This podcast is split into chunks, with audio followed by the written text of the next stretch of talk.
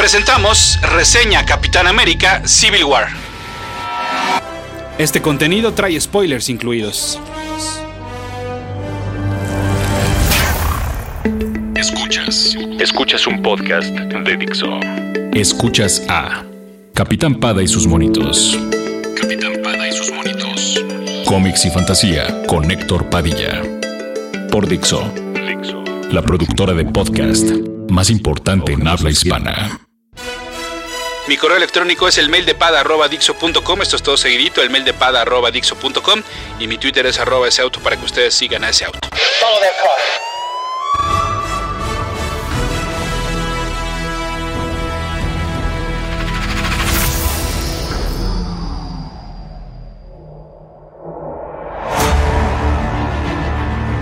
Mientras veía correr al Winter Soldier, a Black Panther y al Capitán América, eh, pensaba, oye, esto está muy bien. No sé cuánto llevamos de la película, pero hasta el momento todo está saliendo de maravilla. Y eso que todavía nos falta ver Spider-Man, a Giant Man y las otras sorpresas que se nos adelantaron en los trailers.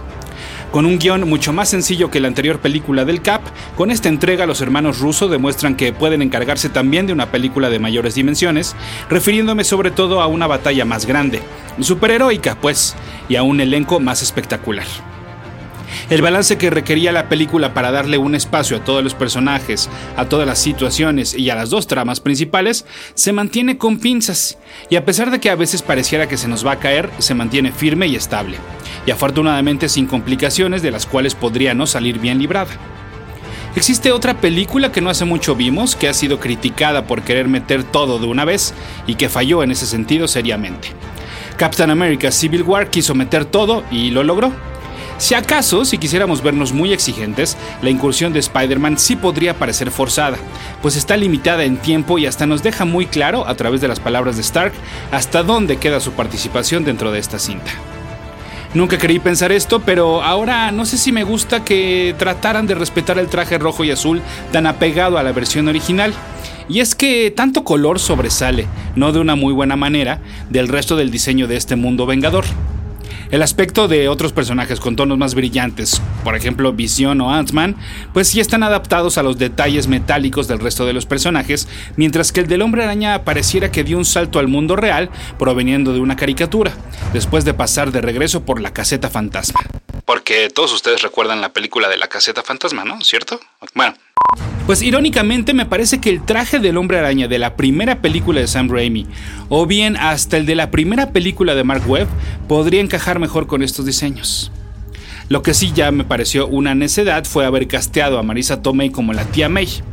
Esta señora no es una tía, sino si acaso es su mamá, pero por el momento pues desconocemos qué le pueda aportar al personaje una versión tan joven en comparación con el material de origen. Pero concentrándonos en el personaje principal, bueno, pues por supuesto nos hace falta más material para juzgar si tenemos a una buena o excelente nueva versión de Peter Parker diagonal Spider-Man. El juicio tendrá que esperar hasta que venga la nueva película en solitario. Y sí, también agradecemos que en esta no se perdiera tiempo en contarnos su origen otra vez, aunque no dudo que eh, la mencionada cinta próxima del personaje lo hagan. Es más, bueno, también de hecho agradecemos que ni siquiera nos tengan que explicar cómo es que Tony Stark descubrió su identidad secreta Solamente se lo creemos, porque sabemos que es posible, porque es Tony Stark. Porque el personaje ha estado tan bien construido a lo largo de todos estos años que lo damos por hecho. Aun cuando creo que a los rusos les faltó darle más dirección a Robert Downey Jr.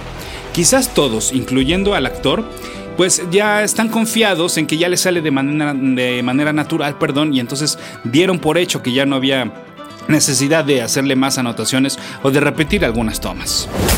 Capitán Pada y sus monitos. La ahora famosa pelea del aeropuerto se ha convertido en el nuevo estándar a vencer.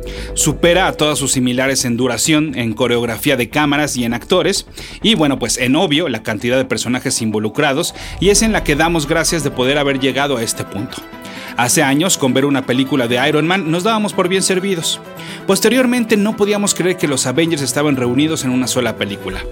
Ahora tenemos a un espectacular Giant Man enfrentándose a varios similares disfrazados, al más puro estilo Marvel clásico, como extraído de una de sus legendarias portadas. Y es precisamente después de esta secuencia cuando la película deja de ser una obra Avenger y regresa a ser una cinta del Capitán América. Si esto nos ofrecían en la segunda mitad de la cinta, pues entonces ¿cómo iba a ser el gran final? Pues sí, no de las mismas dimensiones, pero sí más dramático, y alcanza a cumplir con su tarea. No con un sello de sobresaliente, pero sí con cinco estrellas, bueno, cuatro. Quizás el único problema que tengo con esta película es que me cuesta trabajo creer que Bucky sea tan estúpido, tibio y ciego como para no darse cuenta de que la gente que lo apoya y hasta los que no, pues se están cayendo a pedazos, literal y figurativamente, por defenderlo. Cualquier otro, a la primera, levantaría la mano y diría, bueno, ok, ya basta, todo esto es por mí, pues o yo lo arreglo o yo lo detengo. Y a buena hora decidió mejor rendirse y retirarse, hasta los créditos de la cinta, cuando llevamos dos películas en las que los problemas son por y provocados por él. Esto, por otra parte, resalta la valentía y lealtad del Capitán América, pero me provoca, pues, aplaudir el hecho de que ojalá el soldado del invierno se quede congelado para ya no verlo nunca más y que ni se le ocurra convertirse en algún momento en el nuevo Capitán América. Capitán Pada y sus monitos. Qué lástima que vimos tampoco de Crossbones cuando era un personaje que daba para mucho más y que en esta primera secuencia, pues bueno, se, em, se mostró eh, espectacular en la primera secuencia de la película. Y además, pues al Capitán América le hace tanta falta un villano de esta manera ante la ausencia, pues de otro enmascarado, ¿no? Em, porque en la pasada no lo tuvimos y bueno, pues tuvimos eh, a Cráneo Rojo en la primera. Además, eh, en esta veo al villano, a Semo, como un enemigo a vencer un tanto flojo nunca realmente amenazante. Eh, su brillante, y lo pongo entre comillas, manipulación, se la creemos pues solo porque no la, no la explica, pero no porque en algún momento se sienta como una amenaza real o alguien que realmente llegue a intimidar. Bueno, es más, ni siquiera en la secuencia de la tortura provoca una pizca de temor. Lo que sí ya me tiene un poco cansado es esta formulita de conocer a los villanos previos a su transformación en supervillanos. Lo tuvimos con el mencionado Crossbones, lo tendremos en su momento con Claw y ahora pues bueno, eventualmente seguramente eh, lo vamos a ver con este Sam. Capitán Pada y sus monitos. Concluyendo, lo que en su momento era un universo lineal y que de una película nos llevaba a otra de la mano, ahora es fascinante que tengamos tantos caminos hacia dónde irnos. Mientras seguían rolando los créditos, me preguntaba qué veríamos en la segunda escena sorpresa. Algo del Doctor Strange, más de Thanos, más de Guardianes de la Galaxia, algo de Hulk, algo de Thor. Y no, pues resulta ser que la puerta que se abrió fue hacia Spider-Man Homecoming. Y entonces ahora tenemos pendientes, pues, eh, pues ya ver Doctor Strange, en qué momento va a aparecer Thanos, mm, eh, viene Guardianes de la Galaxia, qué va a pasar con Thor, qué va a pasar con Hulk.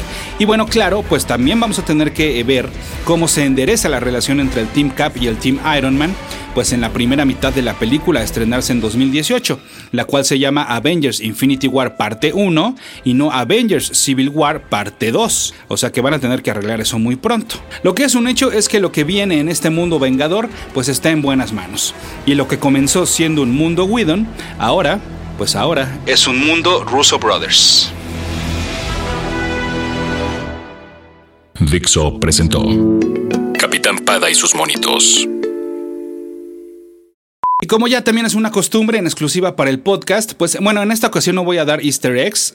Hasta el momento tengo localizados dos y que no necesariamente están relacionados con el cómic, sino que ya que mencionaba a los Russo Brothers, eh, bueno, pues quizás varios de ustedes eh, dentro de Capitán América Civil War ubicaron al actor Jim Rush en un cameo especial, prácticamente haciendo el mismo papel que hacía en Community como el decano Craig Pelton aunque en los créditos solamente está citado como un decano, no con el mismo nombre. Bueno, pues este es un automenaje justamente que se hacen los rusos a la mencionada serie, la cual desarrollaron junto con el creador Dan Harmon. Una referencia mucho más obscura a la misma serie de televisión es que una de las palabras que pone a Bucky Loquito es Daybreak, y entonces posiblemente sean menos los que recuerden que la canción del mismo nombre compuesta por Michael Haggins forma parte importante de la trama de uno de los episodios de la temporada 3 de Community.